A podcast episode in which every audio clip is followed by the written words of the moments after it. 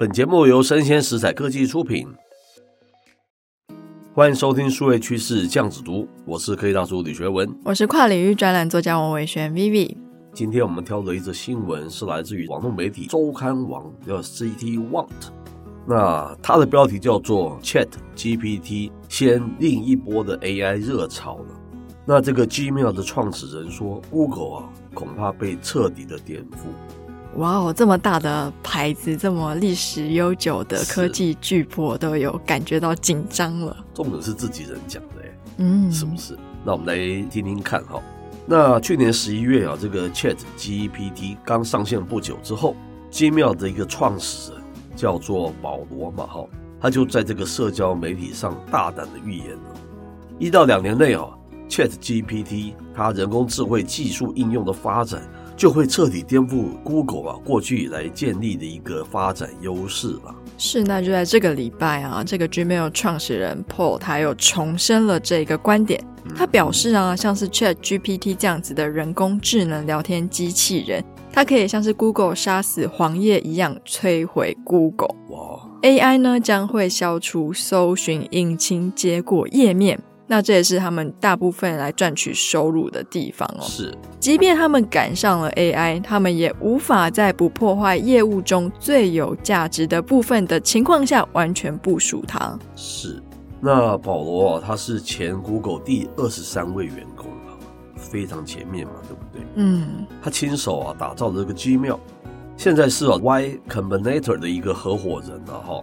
那保罗认为哦，打破 Google 垄断的可能哦，不是这个 Chat GPT 的本身，但是技术的进步肯定会改变人们哦访问讯息的一个方式嘛。是，那即使 Google 它已经投入了非常大量人工智慧技术的发展。但是呢，近期像是 Chat GPT 这样子的人工智慧技术快速的走红，是也让许多人开始质疑啦。Google，你都做这么久了，在人工智慧技术发展的推进速度是不是太慢？是因为既有利益者嘛，对不对？对啊，就比较迟缓的推进了哈。另一方面啊，广告是 Google 收入的主要来源嘛，这大家都知道。绝大多数这个广告是透过 Google Search 服务啊曝光产生营收了。那 Google 啊在二零二一年的收入啊是两千五百七十六点四亿美元啊，吓死了！有百分之八十啊是来自于这个广告。要是啊未来越来越多人工智慧可以取代现有的一个 Search Engine 啊，就是搜寻服务。意味啊，将直接影响到这个 Google 的一个广告营收嘛，哦。是，那最近就有媒体就报道出来了，微软也就是 Microsoft，它计划在未来几周内将 Chat GPT 的下一代版本 GPT Four 导入到搜寻引擎并中。哇，就是他自己的那个搜寻引擎嘛。是，预计呢将挑战搜寻引擎 Google 的龙头地位，掀起搜寻引擎最新革命性大战。是。那面对来势汹汹的这个竞争威胁了，Google 当然是不会坐以待毙的哈。他母公司 Alphabet 的执行长桑德嘛，他上周五啊，就是二月三号的时候表示，Google 啊将在未来几周啊或者几个月啊推出类似 Chat GPT 啊，然后基于人工智能一个大型的一个语言模型呢。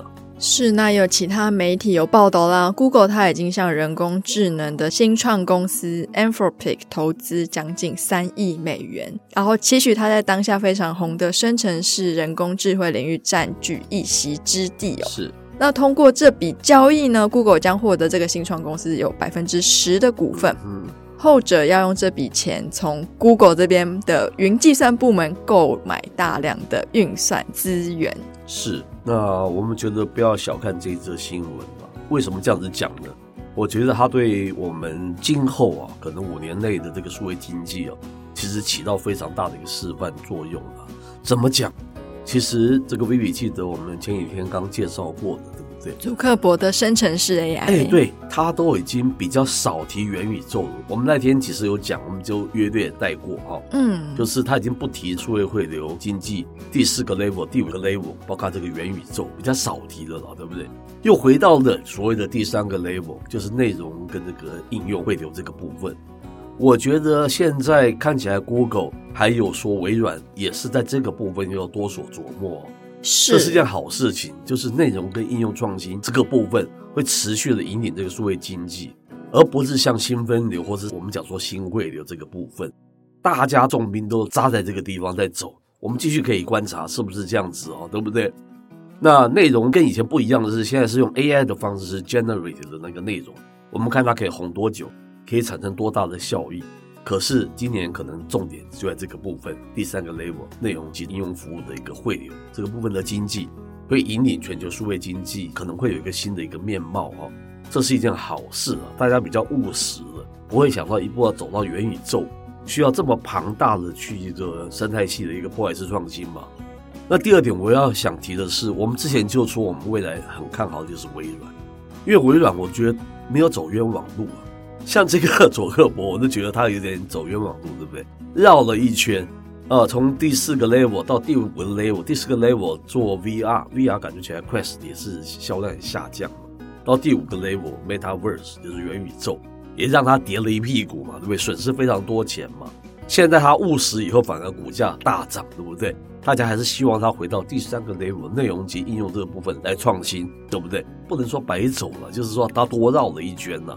可是微软从头到尾就一直锁定在这个部分哦，包括他想要大举买下那个游戏，游戏也是第三个 level 的那个事情，而 AI 生成式内容也是第三个 level 内容跟应用服务创新这个部分啊。我觉得微软这个执行长眼光啊不可小觑，我觉得他看的看法是非常精准，我是这样觉得。是，那目前市场对于 ChatGPT 这个应用程式来说，其实看法蛮两极的哦。是，有一批人是非常担心说，哎，那我们未来的工作是不是很容易被这样子的生成式 AI 取代？内容是不是？是是是。那像是之前就有说了，好像有一个法学院嘛，就测试让 ChatGPT 去写论文跟考试，是混在一般学生的试卷里面，是就让教授去批改。发现他们已经可以达到获得硕士学位的等级，是很。那另外一方面是本身就在做 AI 的研究的这一批学者呢的老师们，倒是非常提倡学生说，你应该要去利用、去了解这个工具。哦、甚至于上次有一个还承认他的，对不对？是一个科学的一个期刊还是什么，对不对？他是承认他写的论文。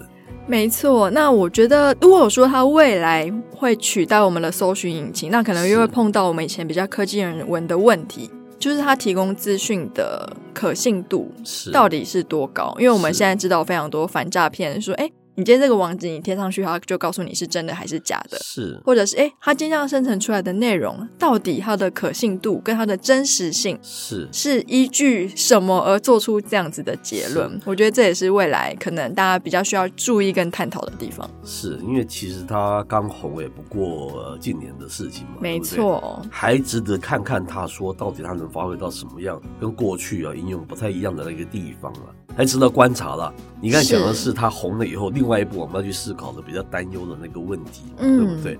都还是蛮值得持续去掌握它，对不对？是。不过因为现在大家就是 focus 在文字嘛，我们也期待它未来可能会有图片或者影像，各式各样不同的 format，是，是一样的，还包括声音这个部分，对不对？没错。好，那以上呢，我们播到这边告一段落。我是科技大叔李学文，我是跨领域专栏作家王维轩 Vivi，我们下回见喽，拜拜。